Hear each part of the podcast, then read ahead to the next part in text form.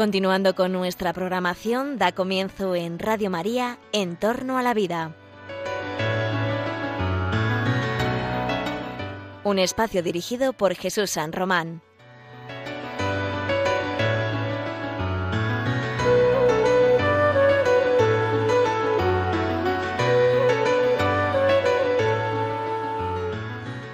Buenos días, queridos oyentes de Radio María. Os saluda José Carlos Avellán. Esto es En torno a la vida. En torno a la vida, en Radio María.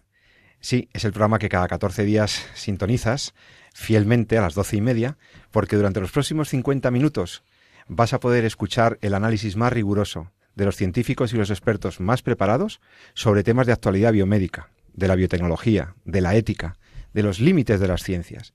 Sí, porque la ciencia es maravillosa, la ciencia nos ofrece esperanza, expectativas, nos ofrece muchas soluciones y la medicina también. Hoy vamos a hablar de una solución médica que nos deja un poco perplejo. ¿Te acuerdas cuando en estos últimos programas hemos estado hablando sobre la eutanasia? ¿Te has fijado que están en la actualidad política y en la vida pública el tema de la eutanasia? Sí, está en la agenda política. Está en la discusión social, no sé si tanto. ¿Está en las opiniones de los médicos? Pues habría que ver, porque la mayoría están en contra de la eutanasia. Pero ahora te vamos a plantear un caso que ha sido vendido como caso de eutanasia y que nosotros tenemos serias dudas sobre ello. Vamos a hablar de un caso límite que ha ocurrido en Francia, de cuando realmente sale años después de y después de intervenir diversas instancias jurisdiccionales nacionales eh, e internacionales, sale el caso francés del señor Lambert. Si Fíjate que siempre estamos hablando de si existe una muerte digna, si cómo debe ser lo de la muerte digna, si existe el derecho a quitarse la vida, si existe el derecho a matarse, si existe el derecho a pedirle a mi médico que acabe con mi vida. Siempre estamos discutiendo que esto no es planteable. Pero siempre lo hacíamos en términos de enfermos terminales, personas que están en los últimos momentos de su vida, para los cuales no hay ninguna solución, y entonces ahí eh, se plantea el debate eutanásico mal planteado, bueno, ya hemos dicho aquí muchas veces en este programa, la mayoría de las veces manipulado, pero se da alrededor de circunstancias como los moribundos o las personas que están ya en el último trance de la vida. El caso que te planteo ahora es un caso que es una vuelta de tuerca más. Porque si tenemos eh, un problema ético grave y es contrario a la ética médica, a la deontología y por supuesto al magisterio de la Iglesia, la actuación eutanásica, lo que se plantea aquí es si una persona con una severa discapacidad o con una incapacidad total, o como en el caso que nos ocupa una persona en un estado parecido al coma, un estado que se llama estado vegetativo, si una persona en estas condiciones debería morir. Porque si lo que tenemos delante es una vida que es altamente dependiente, si es una vida que ya no es una vida consciente, algunos plantean que debería poder acabarse con esa vida. Hoy estamos ante un caso que no está lejos de plantearse también en otras, latitudes, aquí en España. Hoy estamos hablando de qué se puede hacer si se puede acabar con la vida de las personas con discapacidad. Hoy estamos planteando si se puede acabar, aparentemente por compasión, con la vida de otra persona que está en un estado, como digo, vegetativo. Hoy, día de San Isidro, aprovecho para felicitar cariñosísimamente a todos mis vecinos de Madrid, hoy día de San Isidro, eh, invocamos la mediación del Santo Patrón de Madrid, invocamos al Espíritu Santo y, la ayuda de la Virgen para que casos como el que vamos a tratar hoy vayan por otros derroteros. Queridos amigos, el caso Lambert nos pone delante de un problema ético de primera magnitud. Y para tratarlo, para tratarlo, este caso, primero eh, dejadme que os presente a las personas que me acompañan en el estudio. Tenemos un médico y bioticista de todos conocido, uno de los médicos y bioeticistas más famosos de España ya, como es el doctor Jesús San Román. Efectivamente, cinco años haciendo este programa. Jesús San Román, buenos días, feliz día de San Isidro. Buenos días, Pepe, feliz día. Y bueno, con muchísimos fans y ya rolando por las redes sociales con, con, un éxito internacional, la conferenciante y profesora de bioética, nuestra querida Elena Postigo. Encantada de estar aquí de nuevo con todos. Les ustedes. presento con esta coloquialidad y con este cariño, pero les aseguro que estamos ante, tenemos la suerte en Radio María de tener a expertos de primera, de primera línea, primeros espadas de la bioética española. Y también en, en, la parte documental y en la parte de apoyo a este programa está aquí con nosotros Noelia Palacio, enfermera y estudiante en Madrid. ¿Qué tal, Noelia? Buenos días. Bueno, pues a ver, vamos a empezar por describir este caso tan interesante y tan dramático que, se, que tiene a toda la opinión pública francesa muy interesada. Noelia, cuéntanos de qué va este caso, del señor Lambert, de don Vincent Lambert. Sí, Vincent Lambert, de 42 años y enfermero psiquiátrico de profesión, sufrió un accidente de tráfico en 2008. Desde entonces, en estos últimos 11 años, ha permanecido postrado con un diagnóstico de estado vegetativo y estado de mínima conciencia. Respira autónomamente, es alimentado e hidratado mediante sonda y tiene ciclos de sueño y vigilia. El traumatismo craneoencefálico le dejó tetrapléjico y absolutamente En 2011 los médicos descartaron toda posibilidad de mejora. Sus padres, de profundas creencias religiosas, siempre han defendido su derecho a la vida y consideran que desconectarle supondría un trato inhumano o degradante, por lo que en los últimos años ha agotado todos los recursos judiciales posibles. Por contrario, su mujer y tutora legal y sus hermanos desde hace años luchan por la retirada de la hidratación y de la alimentación. El Consejo de Estado, la máxima instancia de la justicia administrativa de Francia, ha autorizado en dos ocasiones cesar la alimentación e hidratación artificiales del Amber, y la decisión del Tribunal Europeo de Derechos Humanos, elevada después al Comité de la ONU, se había pronunciado en ese mismo sentido. Bueno, entonces tenemos un caso, ¿no, Noelia? Y este señor, eh, este caso está funcionando en los tribunales y en la justicia internacional desde 2008, has dicho. Sí. O sea que realmente es, es un caso mm, muy tremendo donde una familia eh, está además eh, dividida por el por este por esta situación que padece ese enfermo, este enfermo, sí, esta persona en estado vegetativo. Y entonces, Jesús San Román, médico, eh, danos los aspectos, antes de entrar a valorar lo que ha ocurrido aquí, eh, danos alguna indicación sobre qué es esto de estar en estado vegetativo. Mm, bueno, han salido, ha comentado Noelia muy bien el, caso y ha, yo creo que hay cuatro o cinco palabras, sustantivos, que de las que ha dicho que yo creo que son importantes de cara a hacer una valoración eh, completa de lo que está ocurriendo, porque como bien dices, estamos en, una, en un caso que ya tiene, lleva 10 eh, años, ¿no? En, desde el accidente de tráfico, fue en el 2008, lleva 10 años en los tribunales, ha habido una sentencia incluso muy interesante que podemos comentar del Tribunal de Derechos Humanos de, Europa y lo traemos aquí el caso precisamente por la intervención que ha tenido la ONU en las últimas en los últimos días, ¿no? Entonces hablábamos de conceptos que han salido en la descripción que ha hecho Noelia del caso. Desde el punto de vista médico hay cosas interesantes. Primero ha hablado de estado vegetativo, que has comentado tú. Luego se ha hablado de hidratación, se ha hablado de nutrición, se le ha puesto el calificativo de artificial, que podríamos ver después un poquito en qué consiste.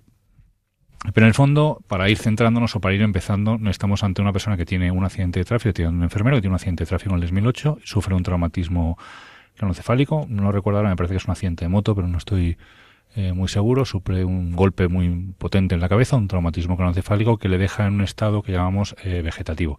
Vaya por delante que es el nombre que se usa, pero muchas veces en medicina usamos nombres descriptivos.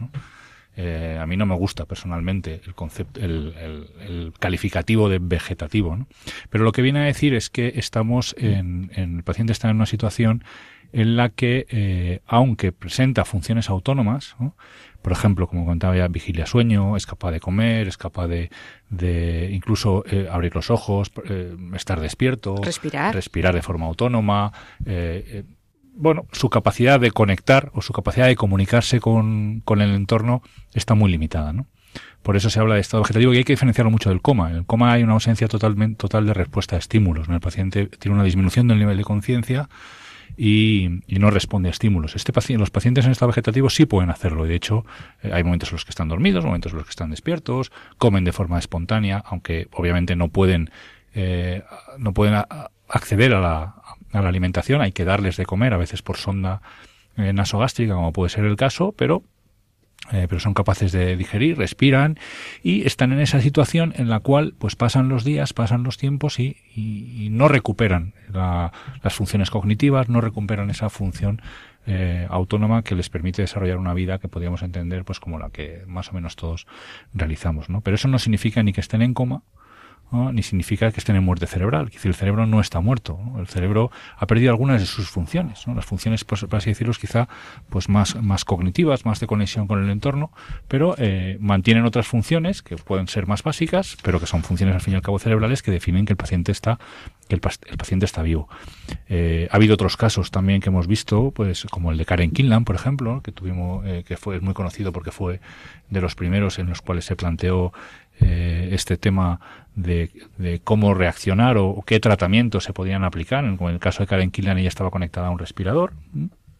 Eh, ha habido otros casos incluso en España, en Italia, en Francia, etcétera. Pero es muy importante diferenciar que no son pacientes que no, no están muertos, no están en muerte cerebral, están pacientes están vivos eh, y no están tampoco en coma, ¿no? sino sencillamente pues están en, un estado como de semi inconsciencia eh, en este caso, inicialmente, incluso se hablaba pues de conciencia mínima, porque incluso se objetivaba que podía haber una cierta respuesta a los estímulos. que se le hacían y conexión con el entorno, pero que posteriormente, bueno, pues se, le ha ido se agravando. pero me recuerda un caso... no está, una cosa moral, porque hemos hablado de conexión, el paciente no está conectado a nada, es decir, no está eh, así. A veces uno puede leer la noticia y, bueno, pues como se habla, efectivamente está tetrapléjico porque fue una lesión eh, también muy alta que le impide movilizar de forma espontánea las extremidades, pero respira de forma autónoma, es decir, no está conectado a un respirador, por ejemplo, como, como en otras situaciones. ¿no? Esto también es muy mm. importante mm. de, a que, de, cara a poder analizar qué es un tratamiento eh, desproporcionado, que no lo es. ¿no? Es decir, aquí no hay un respirador artificial, no está conectado a máquinas.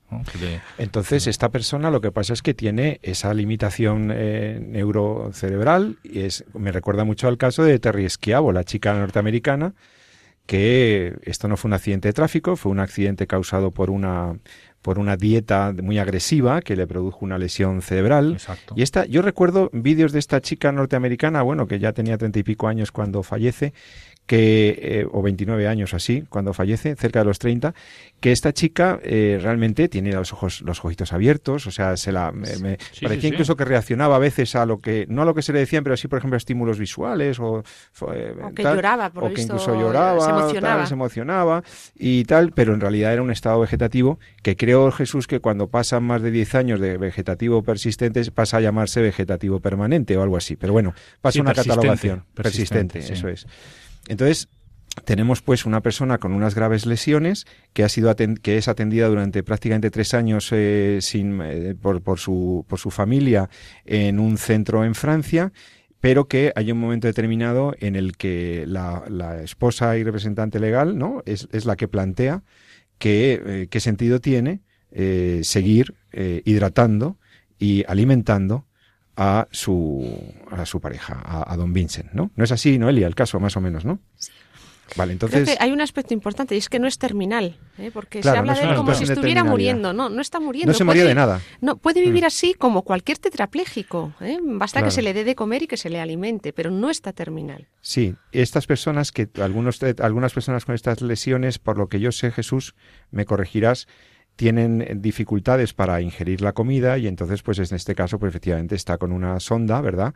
Estaba ya con una sonda nasogástrica y pero bueno, eh, debidamente alimentado, debidamente hidratado y cuidada su piel para que no haya escaras, las personas que no tienen movilidad, etcétera, pues con todos esos cuidados básicos la persona está atendida y este señor es muy importante entender que no es un paciente terminal, que no está siendo sometido a un tratamiento eh, médico para contrarrestar una enfermedad, simplemente está siendo sostenida su vida en medio de una gran limitación y una gran dependencia, pero no es más que eso. A ver, eh, eh, yo creo que es importante definirlo bien. No está siendo no es que se sostenga su vida más allá de las necesidades al no tener eh, una actividad voluntaria, porque eso es lo que define realmente el, estado vegetativo persistente, que es, no hace falta esperar 10 años, con un mes ya se define como, como estado vegetativo persistente, son pacientes que mantienen todas sus funciones cardiovasculares, respiratorias, renales, digestivas, endocrinas, todas en condición de normalidad, ¿no? quitando que el, bueno pues que el accidente haya producido alguna alteración concreta en algún sitio, sino pero por definición, ¿no?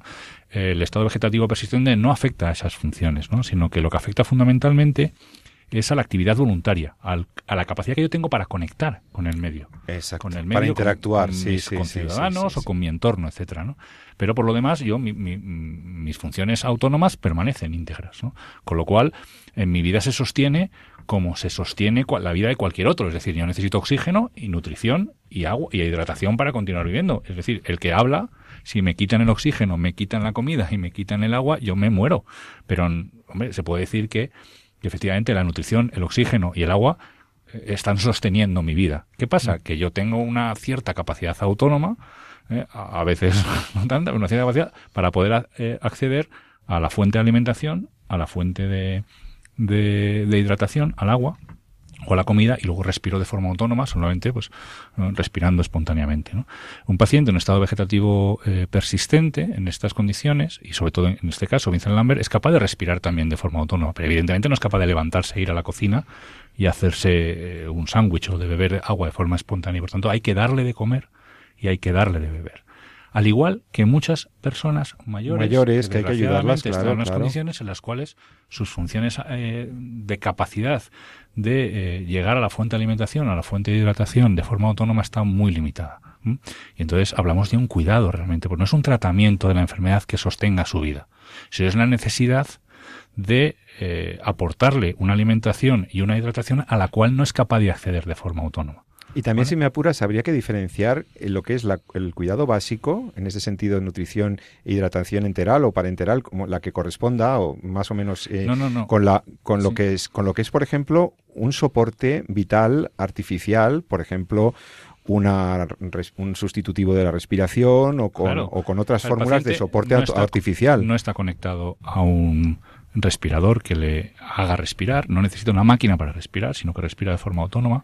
Su corazón late sin necesidad de un activador, eh, de un automatismo mecánico. no, pero no tiene nada Nada cardíaco. exactamente, por lo menos que conste la, en lo que hemos leído los medios de comunicación etcétera, ¿no? Lo que sí es que se tiene que alimentar mediante una sonda que no es alimentación parenteral, porque la alimentación parenteral es a través de la vena. De la vena. Es alimentación enteral. Es, es enteral, sí. Es a través de una sonda nasogástrica, no sé si será directamente a través de la boca o por gastrostomía. Creo que es ¿eh? gastrostomía. Pero bueno, que no cambia. Hay muchos pacientes también que tienen la gastrostomía hecha, por ejemplo, como consecuencia de un carcinoma de esófago o algún carcinoma de, eh, pues de lo que es la cabeza y el cuello cualquier historia de este tipo que impiden que el paciente pueda comer a través de la vía superior. Entonces se le alimenta mediante sonda y es la única ayuda que tiene. Entonces lo que aquí se está planteando, y es lo que podemos analizar ahora, es, eh, o lo que está planteando la fe, es retirar la alimentación y la hidratación para que el paciente muera de hambre y sed. Es casi Pero ¿quién pide eso? Porque él no lo había pedido en ningún, eh, en ningún documento de testamento vital, en ninguna instrucciones previas, no consta que él hubiera manifestado su deseo de, de, que se le retire cualquier cuidado, no consta su voluntad y entonces hay alguien que está interpretando esto. Eh, y, y, quizá, y quizá por eso salta el caso a, a, la justicia y después incluso a la justicia internacional, como luego veremos, ¿no? Porque el caso ha tenido trascendencia hasta el Tribunal de Derechos Humanos de la Unión Europea. Vamos a ver, entonces, ¿quién, dónde, ¿dónde salta la libre de esto? ¿Dónde se quiebra el, tema? Porque hasta ahora lo cuidaban, pero en 2011 hay un problema o hay alguna situación que cambia, no sé si clínica o qué situación cambia, para que la esposa diga, oiga, ¿no? ¿Qué es lo que ha ocurrido aquí? No cambió nada en lo que se refiere a la situación clínica, o al menos que nosotros conozcamos que haya trascendido. Sucede que en el año 2013, si no me equivoco, la mujer decide, eh, aconsejada por los médicos del centro donde está ingresado, eh, retirarle como es un estado vegetativo permanente eh, y consideran, y este es un punto ético muy importante, que la hidratación y la alimentación es un tratamiento terapéutico y no un cuidado ordinario, es decir, ahí hay un error de mm. interpretación, deciden unilateralmente retirarle la hidratación y la alimentación por cierto, es la responsable, es la tutora legal de Vincent Lambert, pero sin pedir ni siquiera eh, ni comunicárselo a los padres. ¿Eh? Es decir, los padres se enteran, llegan a saber posteriormente que llevaba casi un mes sin ser alimentado e hidratado. ¿eh? Doctora, pues digo, ¿me quiere usted decir que estuvo un mes sin ser debidamente cuidado? por una decisión unilateral de, la persona que estaba con él? Pues eso parece ser. Yo he leído 15 días, pero el doctor San Román decía que un mes. Yo creo que era, es un mes sin alimentación y con apenas medio litro de, administración de agua, 500 mililitros. Entonces así se mantiene, el, el objetivo era que falleciera el paciente, que falleciera Vincent, lo que pasa es que él aguanta, eh, pues eso casi un mes, aproximadamente menos que son 30 días o 31 días, y en hasta que, eh, bueno, pues esto se conoce, se extiende, la familia presenta un recurso que, que, hace que se paralice automáticamente. Entonces, hacen, presentan un recurso, creo que primero es el Tribunal de Chalon en Champagne, eh, que debe ser la zona donde está el hospital donde está ingresado. La jurisdicción La jurisdicción. que la sentencia de ese tribunal avala la decisión de la mujer. Los padres posteriormente recurren a otro tribunal, al de Reims, que también resuelve a favor de la mujer, porque claro, al no haber hecho testamento vital, eh, digamos, es la decisión de la mujer bien informada, se supone, por los médicos, quien decide en este caso. Esto genera una situación de conflicto muy fuerte con los padres, que a su vez, asesorados por otros médicos, no de los, del hospital y conociendo bien la situación clínica, lo que quieren es trasladar de centro a Vincent Lambert, llevarle a un centro de tetraplégicos donde se le cuide con toda normalidad. Incluso deciden ellos hacerse cargo de Vincent Lambert. No, le dicen a la mujer que, que se hacen ellos cargo. Y la mujer no quiere.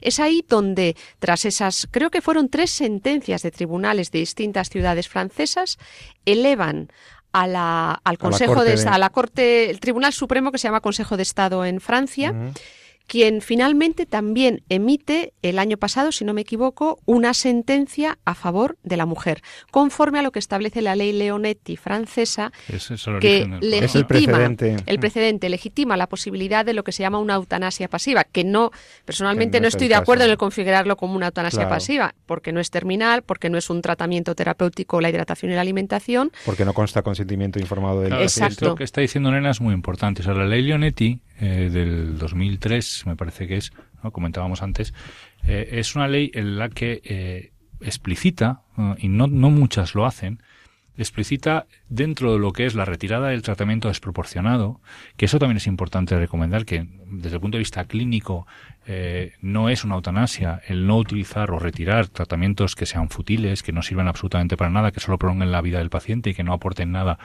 a, lo que es la situación clínica del paciente eh, y que eso está en el código deontológico y es lo que todos sabemos lo que hemos entendido hablar como ensañamiento terapéutico, obstinación terapéutica. Sin embargo, la, esta ley francesa mete con, de clavo sin definir, eh, tratando un poquito, yo creo, y lo hemos comentado mucho, de, de esa ambigüedad del lenguaje que es tan peligrosa o esa manipulación del lenguaje que es tan peligrosa en esta pendiente rebaladiza que es el tema de la eutanasia, incluye el tema de la hidratación o, del, o cómo debe contemplarse el tema de la hidratación y la nutrición. Desde el punto de vista eh, clínico, todos entendemos que la hidratación y la nutrición es por definición un cuidado básico. ¿no? Quiere decir, no es eh, una cosa es hacer una modificación de dieta en un tratamiento concreto, por ejemplo en el caso de la diabetes, lo que queráis, pero en la hidratación y la nutrición es un cuidado básico.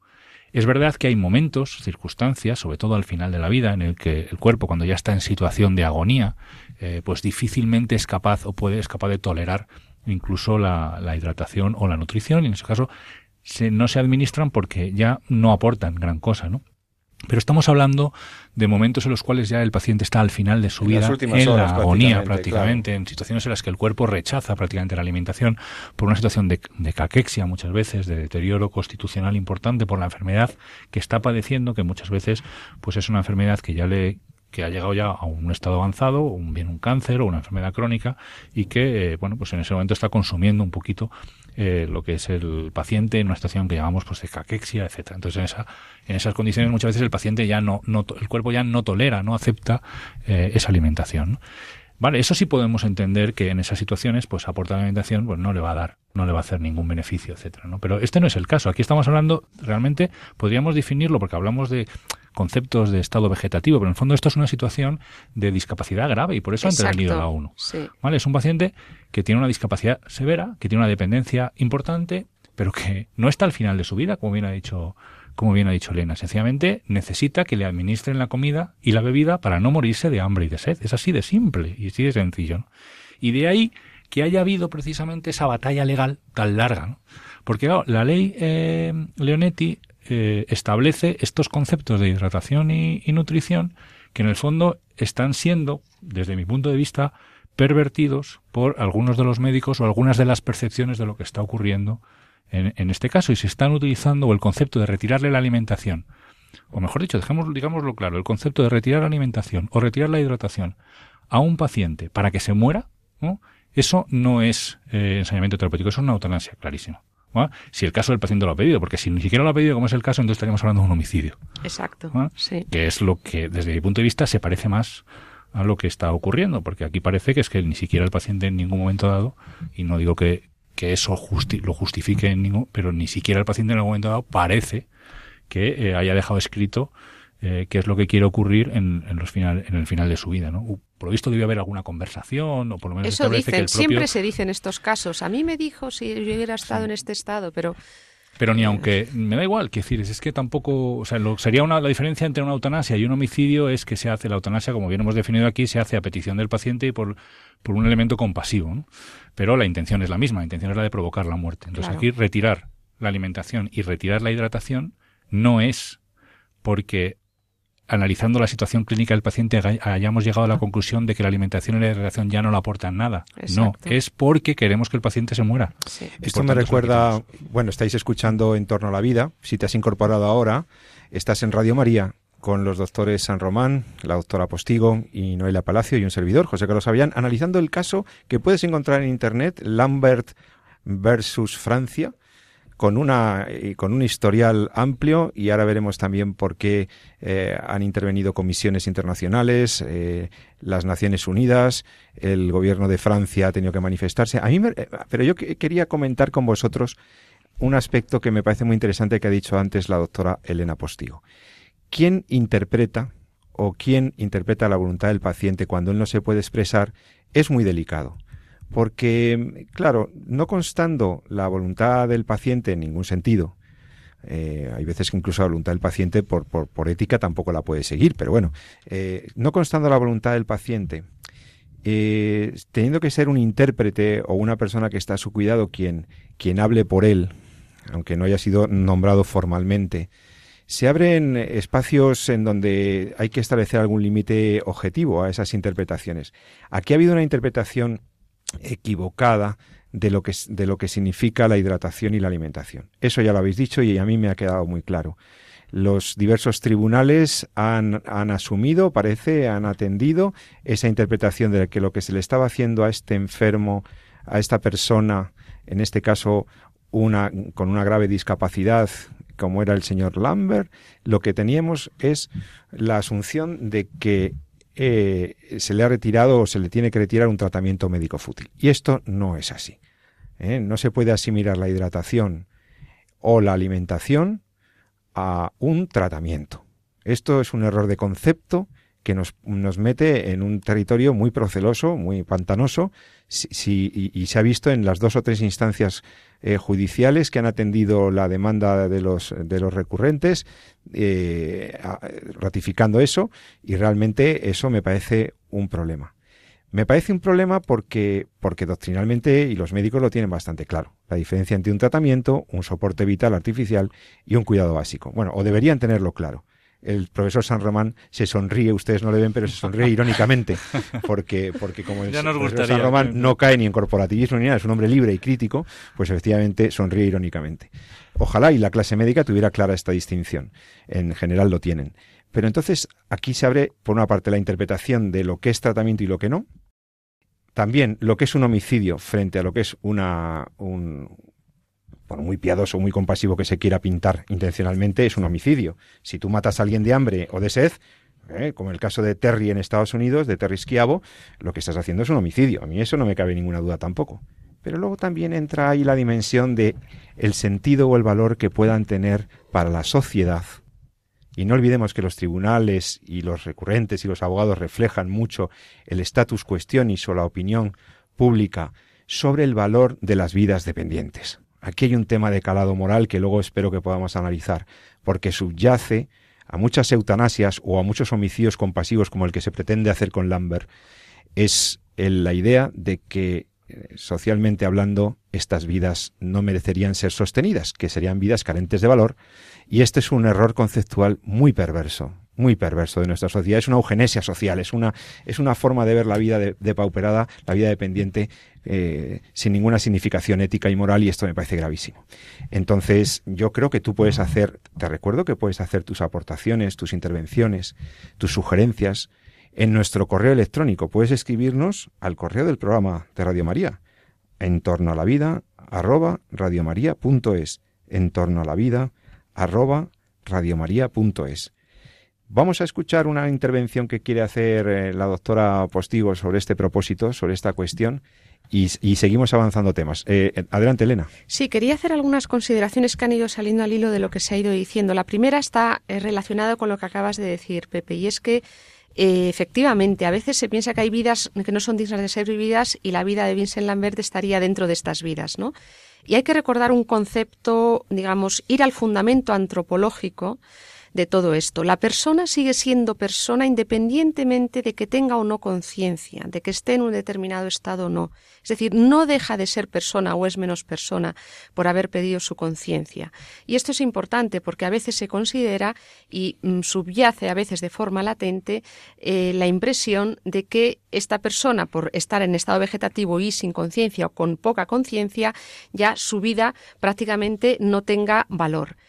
La dignidad no depende del grado de conciencia. Todas las vidas tienen igual valor igual dignidad. Y esto me lleva inmediatamente después al tema ético, es decir, el no matar. No podemos acabar con las vidas de aquellos que están gravemente dependientes. Tenemos el deber moral de ayudarles, de cuidarles, y esto creo que es importante desde el punto de vista ético y también deontológico de la medicina.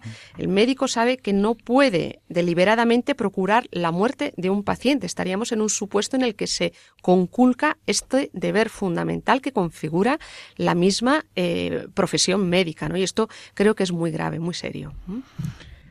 Sí, yo creo, ahí, yo creo profundizar un poquito lo que dice Elena, ¿no? Si uno entra en la hemeroteca y, y mete en cualquier buscador de internet pues el nombre de Vincent Lambert, van a salir un montón de noticias, ¿no? Cada una con su enfoque ideológico, claro. Todas con un montón de errores desde el punto de vista, la mayoría con un montón de errores desde el punto de vista clínico, que si está conectado a una máquina, que si se habla de desconectarle, etcétera. Pero es curioso que en, en, un tanto por ciento muy alto se asocia precisamente o se habla precisamente de una persona que no tiene calidad de vida. Y eso es un juicio de valor que me niego a hacer. Calidad de vida, claro. ¿Quién determina eso? me niego a hacer porque, eh, o sea, primero habría que definir qué es esto de la calidad de vida y de dónde nace el concepto de que una vida tenga calidad o no tenga calidad. ¿no?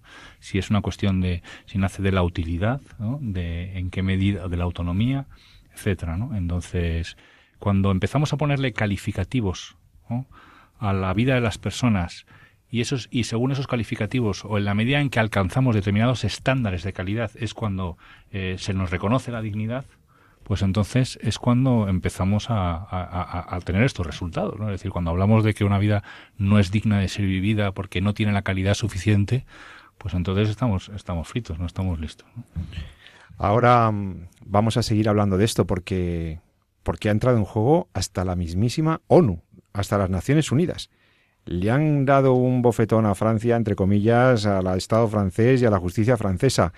Hay muchas preguntas por resolver sobre el caso de Vincent Lambert, pero lo vamos a hacer ahora enseguida. Mm, si sigues con nosotros en Radio María hoy, día de San Isidro, en pleno, en el Ecuador del mes de las flores del mes de mayo, el mes de la Virgen María. Hoy, desde Radio María, con todo cariño, te invitamos a que, bueno, eh, pues eso, te animes a apoyar Radio María Estamos haciendo nuestra campaña de mayo. Todos los voluntarios y todos los bienhechores de Radio María se vuelcan en este mes de mayo, en este mes de la Virgen, para apoyar este instrumento maravilloso que es la Radio María. Tenemos una campaña en la que estamos pidiendo eh, una oración especial por todos los problemas del mundo a la Virgen. Estamos pidiendo tu donativo, estamos pidiendo tu apoyo y ahora seguimos hablando de un tema tan interesante.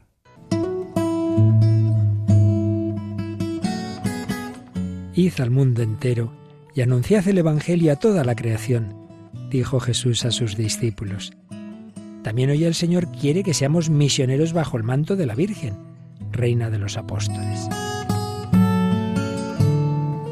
Radio María, que no tiene más fin que colaborar en esa misión evangelizadora, os pide en este mes de mayo un esfuerzo especial de oraciones, voluntarios y donativos.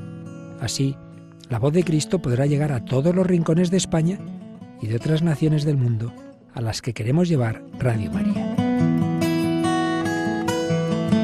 Puedes informarte de cómo colaborar llamando al 91 822 8010 o entrando en nuestra página web radiomaria.es. Apóstoles y misioneros del mundo con Radio María.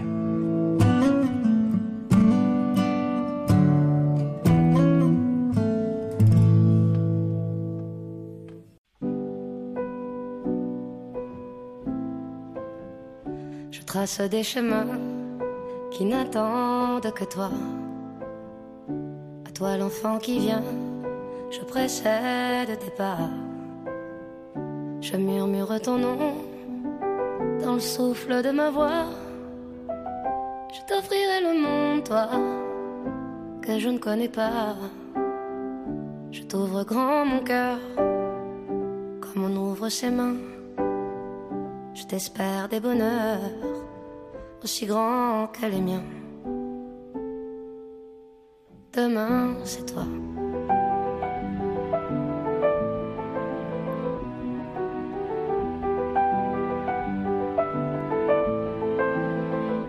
J'apprends les alphabets de chacun de tes gestes.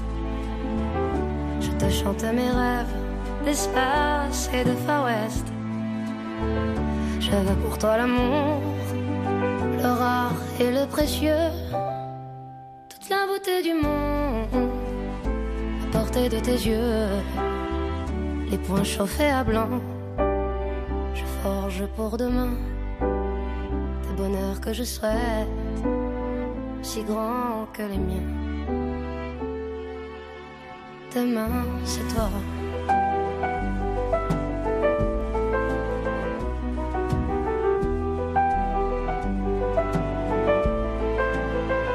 Je te donne les clés qui ouvrent tous les coffres. Je pulvérise les murs des prisons que l'on t'offre. Je cours à l'infini pour ne pas te laisser. Tout ce que je ne t'ai pas dit, c'est parce que tu le sais. C'est parce que tu le sais. À toi l'enfant qui vient, comme un petit matin. Je t'espère des bonheurs si grands que les miens. Demain, c'est toi.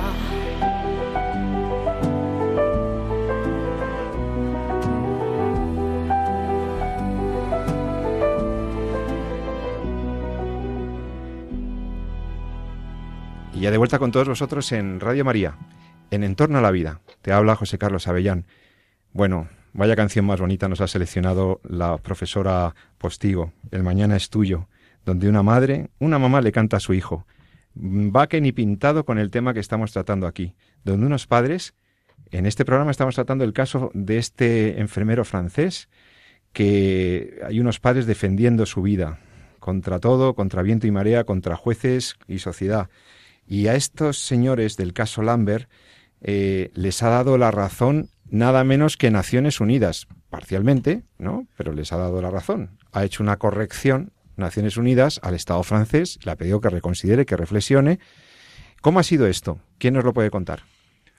Doctor Bueno, San Román. el- Que se ha leído la sentencia de. Estrasburgo y todo. Nada menos, Es que es Tribunal Europeo de. Derechos Yo esto, Humanos. de verdad, si alguien tiene eh, interés realmente en este caso, yo le recomiendo que lea eh, la sentencia que está en la página web del Tribunal Europeo de Derechos Humanos, la sentencia de este caso que, que se publicó en junio del 2015, que es cuando la familia recurre al Tribunal Europeo de Derechos Humanos. Es una sentencia que no les da la razón, de hecho le da la razón a, a la a, a la, a la esposa y al Estado francés, entonces podrán preguntar, bueno, ¿y este para qué no nos la recomienda? ¿no? Bueno, porque eh, las últimas diez páginas corresponden al voto particular de cinco de los magistrados del Tribunal Europeo de Derechos Humanos. No es una sentencia por unanimidad, sino que hay muchísima división y eh, estos cinco establecen un, un- un voto particular que desde mi punto de vista la justificación del voto particular es magistral en la medida en la que bueno describe perfectamente lo que estamos hablando aquí, ¿no? Incluso que no se entiende eh, por parte de por qué no se ha trasladado a, esta paci- a este paciente eh, o por qué se ha bloqueado por parte de las autoridades francesas el traslado a este paciente a una residencia, pues que puede ser una residencia de ancianos, etcétera, donde hay pues otras personas que están en esas mismas condiciones. ¿no? Se habla de, de- de que es una persona que está discapacitada, que está siendo cuidada dicen que no está al final de su vida, etcétera, ¿no? Y que el tema, en este caso concreto, incluso en el tema de la, hidratación y la alimentación, eh, es un cuidado básico que, no se está utilizando como tratamiento para alargar su vida, sino que es eh, tiene el, o, la importancia que tiene la alimentación y la hidratación en su vida es la misma que tiene en la nuestra, básicamente, ¿no? Sino que la diferencia es que esta persona no puede acceder a ella de forma autónoma. Y esta, esta, esta argumentación, ¿no? hasta el punto incluso que, que ellos eh, critican no solamente la sentencia, sino la propio Tribunal de Derechos Humanos diciendo que ha perdido eh, su, su, base de, conciencia de Europa, ¿no? Que decían que era, ¿no? Y que y termina así. Y ellos lo definen como un, llámese como se quiera llamar, estamos ante un caso de eutanasia. Lo ponen como tal, en, en el voto particular, ¿no? Entonces, eh, en, claro, en este sentido entra un concepto diferente que hasta ahora no, por lo menos yo no lo había visto en, en otras sentencias. Y es que estamos ante el derecho de un discapacitado que se le alimente. Y claro, la alimentación adecuada y la, eh, el derecho de que alguien que no puede acceder a la alimentación por sí mismo sea alimentado es un derecho humano que tiene reconocida la ONU. Claro. O sea, que iría en contra de la Convención de los Derechos Humanos. Claro, entonces la familia... Del discapacitado. Y del discapacitado también. Bueno, iría contra la Convención General de la ONU, para empezar, pero también seguramente contra el Tratado famoso de la, de la protección de las personas con discapacidad. Claro, la familia recurre a la ONU, al, Comité de Derechos de, Derechos de los Discapacitados de, la ONU, y la ONU asume el caso y dice que lo va a estudiar. O sea, no, le da carpetazo. Paraliza, paraliza la ejecución de la sentencia de Estrasburgo y y lo va a estudiar. Claro, es que como, como decíamos del principio, mucho el problema de aquí radica en, en si el tema de utilizar la hidratación y la alimentación como una obstinación terapéutica, que es lo que prevé la, la ley francesa, es una excusa o es una perversión del término para eh, terminar con la vida de un paciente, ¿no? alguien que, que, está severamente discapacitado en un estado vegetativo. ¿no? Entonces, eh, claro, en ese sentido estamos hablando de una cosa muy seria, porque la propia, el Tribunal de Derechos eh, establece eh, que hay muchas personas que están en esa misma situación, no necesariamente derivados de un estado vegetativo, sino que realmente están siendo hidratados y administrados. Por razón de su dependencia, que puede tener muchos, muchos orígenes. Claro, con lo cual se, abre un panorama muy complejo que puede sentar muchos precedentes. Y claro, la ONU ahí dice un momentito que esto hay que analizarlo. Ya solo en Francia, ayer leía a un, a un médico francés que escribía que ya solo en Francia hay 2.000 personas en la misma situación que Vincent Lambert. Es decir, ¿qué hacemos? ¿Ejecutamos todas estas muertes? ¿Dejamos sin hidratación y alimentación a estas personas gravemente discapacitadas? Es decir, sentaría un precedente muy serio y muy grave. Yo creo que la ONU ha hecho bien un llamamiento a decir, ojo, aquí estamos hablando de algo muy importante, ¿no? Yo quería hacer, además de una reflexión por encima de esto, porque claro, podríamos seguir ad infinitum si hubiera otro tribunal hubiera decidido otra cosa. Es decir, pudiéramos ir... Tengas pleitos y los ganes. Exacto. Y, esto me lleva a una consideración, y es lo siguiente. establecer un paralelismo también con las situaciones de Alfie Evan, Charlie Gard, eh, eh Terry Schiavo. Es decir, hemos tenido en las últimas, las últimas décadas eh, habría que, desde el punto de vista del análisis teórico, ver las causas que nos han conducido a esto, ¿no? donde seguramente el positivismo, modo de entender la vida humana, etcétera, de la persona, etcétera, nos llevarían a la situación actual. Estamos asistiendo a que es el derecho, un juez, el Estado, al final, quien decide quién debe morir y quién debe vivir. Y esto es muy grave, es decir, estamos en una situación en la que algún autor lo ha llamado el Estado Minotauro, así lo llama Dalmacio Negro, filósofo político, es decir, es el Estado quien decide a sus hijos qué hacer con ellos, ¿no? Y esto es gravísimo, esto es gravísimo, porque está por encima de la vida de las personas. Y esto creo que hemos de ser conscientes de ello y desde luego yo luchar para que estas sentencias, este tipo de sentencias no se ejecuten y defender desde el punto de vista de la ética natural que toda persona, independientemente de su condición, tiene derecho a vivir y su vida debe ser respetada. En el momento en el que introduzcamos una brecha por la que digamos en este supuesto no, en este supuesto no, en este supuesto no, claramente ahí ya enchufamos la máquina de la discriminación y de los homicidios justificados por cual X y Z. Entonces, creo que hemos de ser conscientes de esto y oponernos a este tipo de leyes ahora que tendremos el debate sobre eutanasia. Sin duda, es que aquí hay un problema de fondo ya denunciado por el eminentísimo y queridísimo y recordado doctor Jerome Lejeune sobre la indisponibilidad de las vidas humanas. La vida humana no es disponible, ni por el Estado, que hace tiempo que hemos retirado al, Estado el poder, incluso de de, delincuentes confesos, de condenados por graves crímenes, el poder le hemos retirado al Estado sobre la pena de muerte, por ejemplo, en la mayoría de los estados, o lo hemos restringido a circunstancias absolutamente eh, extremas, hemos retirado ese poder al Estado, jurídicamente y constitucionalmente, y hace mucho tiempo que se lo hemos retirado a los particulares, el poder de, disponer sobre la vida de otro. Incluso todas las éticas, todas las tradiciones morales han condenado moralmente el suicidio. Y ahora, en lo que estamos es en abrir una deriva, una pendiente resbaladiza, como decía el doctor San Román, una situación en la que luego es muy difícil ponerle puertas al campo, por la cual empezaríamos admitiendo determinados casos, hemos empezado por admitir los de los moribundos que acepten ser matados por en ciertas circunstancias, abrimos el tema de la eutanasia, el siguiente paso es abrirlo al suicidio asistido, una persona que en un momento determinado no se puede quitar la vida, ¿por qué no le vamos a ayudar? Sí, lo pide él y parece que está en sus cabales. Y el tercer paso ya eh, tremendamente dramático y para mí eh, gravísimo es abrirlo a las personas que no pudiendo manifestar su voluntad, pero no siendo murientes, las personas con discapacidad o con graves estados de, de dependencia severa, el Estado autorice a un señor con una bata blanca o a un verdugo, a un civil, a que acabe con la vida de las personas. Esto es ante lo que estamos. La sociedad ha construido, estamos permitiendo un estado de las cosas, un estado de la opinión pública, por la cual se rompe ese valladar del derecho natural de la indisponibilidad de la vida ajena. Y también el límite moral sobre la disponibilidad de mi propia vida. Que alguno, alguno, puede decir, no, pero la ley está autorizando lo que el común de las gentes va entendiendo y, y, la, y las leyes deberían reproducir los consensos morales. Bueno, puede que estemos ante un error moral de primera magnitud en este momento de la historia de la civilización occidental si llegamos a pensar que las vidas dependientes pueden ser suprimidas. De esto también alertó Alasdair McIntyre, el filósofo eh, afincado en Duke, en los Estados Unidos, cuando ya establecía aquella crítica severa a aquellas sociedades occidentales que llevadas pues por su hedonismo o por su utilitarismo pragmatista, ha llegado a decir que un Estado que ante los más vulnerables, ante las situaciones de máxima dependencia, opta por la eliminación de esas vidas o el abandono de esas situaciones, es un Estado que ha bajado sus estándares morales. Precisamente en los estados en las situaciones de máxima vulnerabilidad y de máxima dependencia, no cabe esgrimir la autonomía, no cabe escribir ninguna forma de libertad. Lo que cabe es empezar a considerar que esas vidas valen, independientemente de su calidad, entre comillas, o independientemente de su salud, que, que la vida humana siempre vale. Eso no avala ni la obstinación terapéutica ni el encarnizamiento terapéutico. Avala la sensatez y el prudente respeto al valor supremo de la vida humana. Bueno, pues eh, entramos en los últimos minutos del programa. El caso Lambert versus Francia. El caso de este señor, eh, en donde hemos visto que hasta un comité de la ONU ha tenido que alertar al Estado francés porque abriría un precedente peligroso. ¿Cómo creéis que se va a resolver? ¿Cuál va a ser esta situación? ¿Cómo, ¿Qué salida tiene ahora? La esposa sigue obstinada. Recuerda mucho a este, a este caso que os decía de la chica norteamericana, a la Terry Esquiavo, cuando al marido se le acabaron los fondos del seguro y, ya no y se quería volver a casar, además. Y se quería volver a casar y dijo, esta señora ya, eh, sí, o sea, no vamos a hacer juicios de valor, pero es que, es que llama la atención.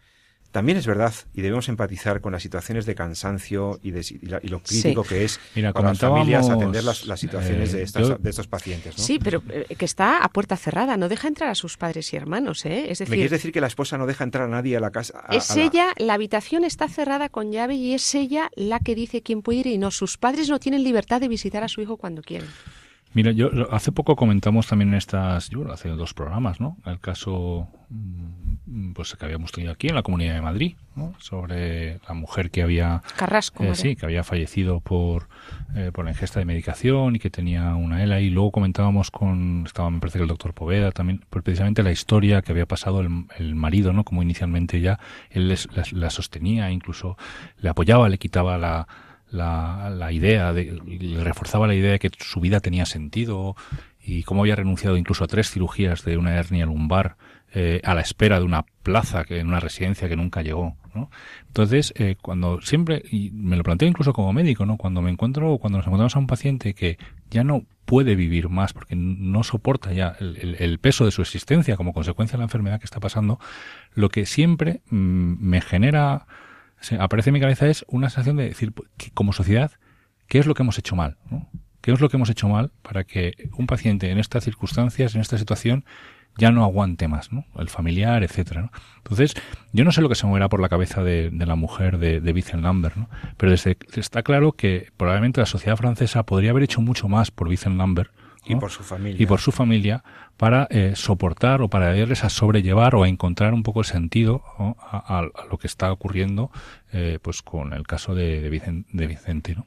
En el caso, en el sentido de, de bueno, pues haber encontrado un lugar adecuado, unos cuidados eh, más fáciles o más sobrellevados para la familia. No lo sé porque no conozco no conozco el caso, ¿no? Pero sí recuerdo, y lo comento siempre que hablo de eutanasia, el artículo del JAMA, del Journal of American Medical Association, donde habla precisamente de cómo la elección o la petición de la eutanasia casi nunca es una decisión libre que haya sido reflexionada, sino que la mayoría de las veces está condicionada por una situación de dolor, de, sensación de sobrecarga en las cuales la sociedad tiene mucho que responder. ¿no?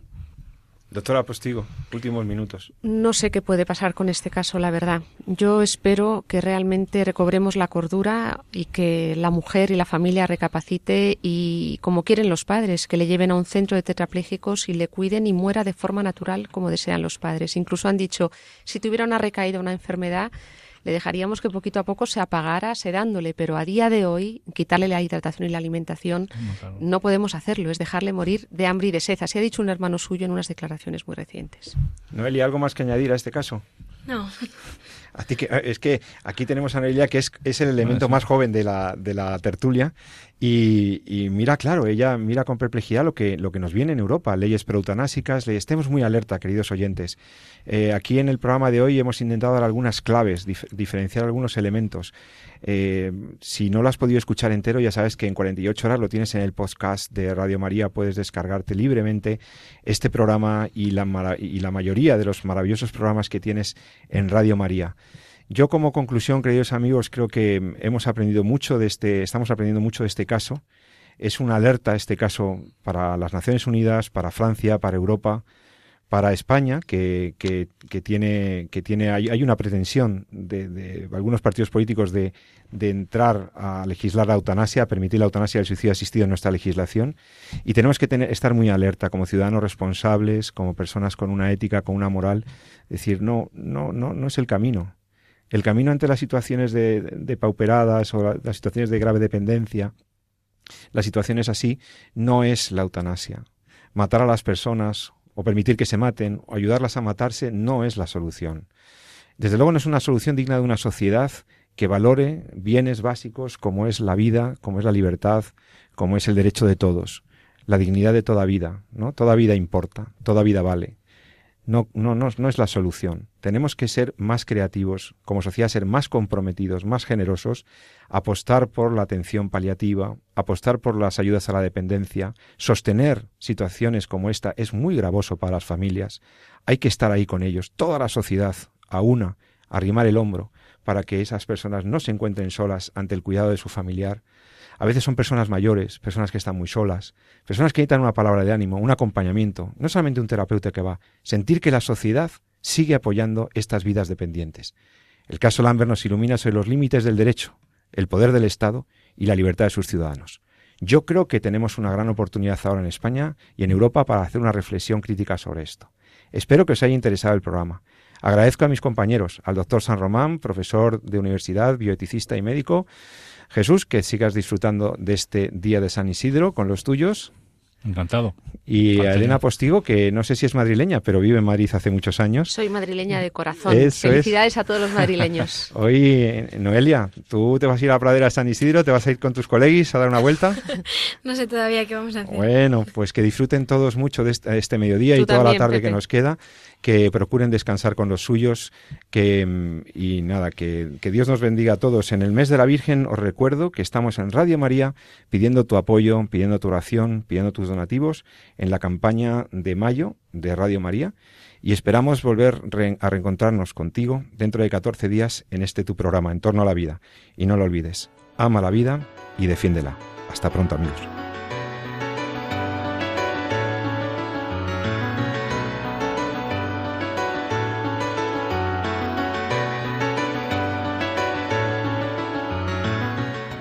Finaliza así en Radio María, En torno a la vida.